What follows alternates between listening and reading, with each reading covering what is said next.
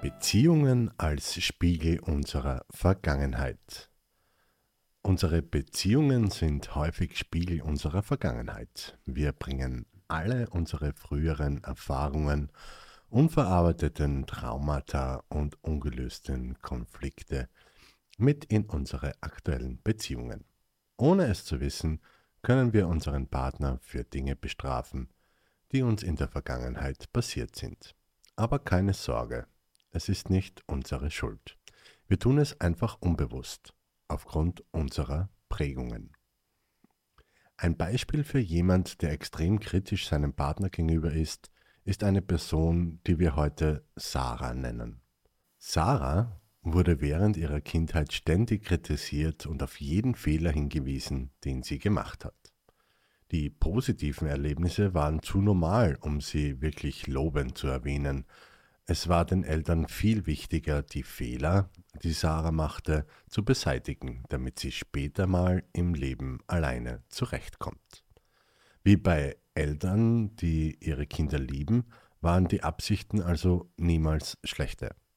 Dies hatte doch zu einem Mangel an Selbstvertrauen und einer tiefen Überzeugung bei Sarah geführt, dass sie niemals gut genug war und auch nie sein wird. Denn Fehler passieren nun mal jedem von Zeit zu Zeit, so ist das Leben.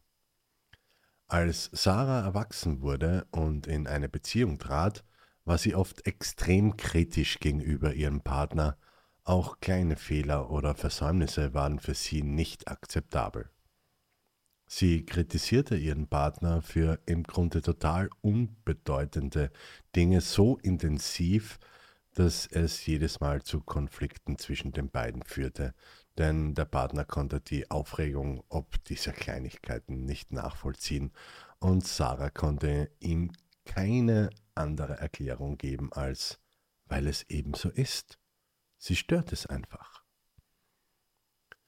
Dass diese Konflikte die Beziehung extrem belastet haben, ist mehr als logisch und verständlich. Sarah war sich nicht bewusst, dass ihre übermäßige und ständige Kritik eine direkte Folge ihrer Kindheitserfahrungen war und dass sie ihren Partner unbewusst für Dinge bestrafte, die mit ihrer Vergangenheit zu tun hatten. Natürlich war der erste Schritt nach dieser Erkenntnis ein offenes und ehrliches Gespräch mit ihrem Partner. Schließlich hat sich auch der Partner von Sarah inzwischen selbst in Frage gestellt und an sich zu zweifeln begonnen, ob er denn überhaupt in der Lage sein würde, jemals gut genug für Sarah zu sein. Sarah war sich sofort darüber klar, dass sie ihre Vergangenheit unbedingt aufarbeiten und noch viel besser verstehen muss, um diese und ziemlich sicher noch viele weitere unbewussten Abspeicherungen und daraus resultierenden Verhaltensmuster erkennen und aufarbeiten muss. Um eine gesunde und glückliche Beziehung aufzubauen, müssen wir uns selbst und unsere Vergangenheit verstehen. Wir müssen bereit sein, an uns selbst zu arbeiten und unsere Muster zu ändern, uns nicht länger von unserer Vergangenheit beeinflussen zu lassen. Im Kopf leuchtet uns das auch total ein.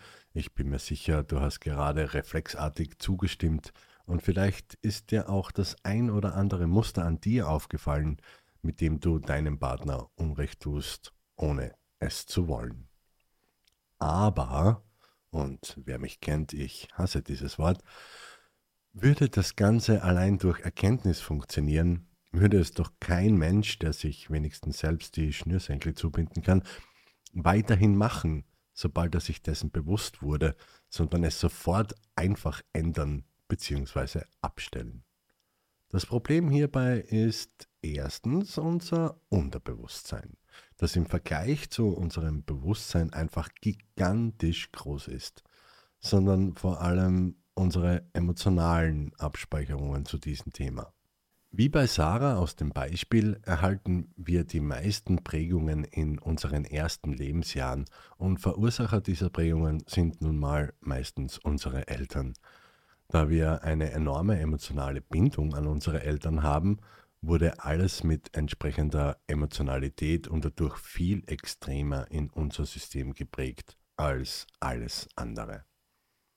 Somit wären wir bei dem Punkt, an den die wenigsten hinsehen wollen, unsere emotionalen Abspeicherungen.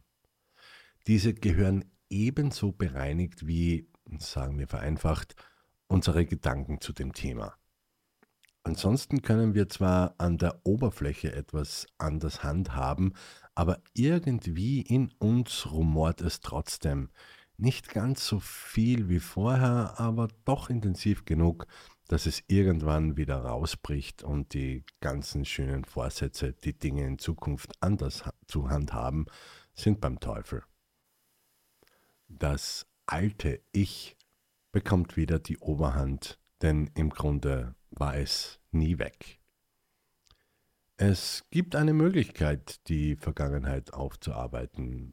Auf der Suche nach diesen Möglichkeiten findet man meist Meditation und Selbstreflexion, kreatives Schreiben, Sport und körperliche Aktivitäten oder gleich Konfrontation. Wie man so schön sagt, was gut tut, tut gut. Und jeder Mensch ist seines Glückes Schmied. Im mentalen Lichtzentrum in Felden am Wörthersee hat Ingrid Kamper, auch bekannt als Wörthersee-Hexe Ingrid, ein energetisch-spirituelles Werkzeug entwickelt, nachhaltig mit der Vergangenheit aufzuarbeiten. Du findest das entsprechende Seminar unter dem Titel ESB Karma Bereinigung bzw. ESB Karma Coaching auf der Webseite www.lichtzentrum.at.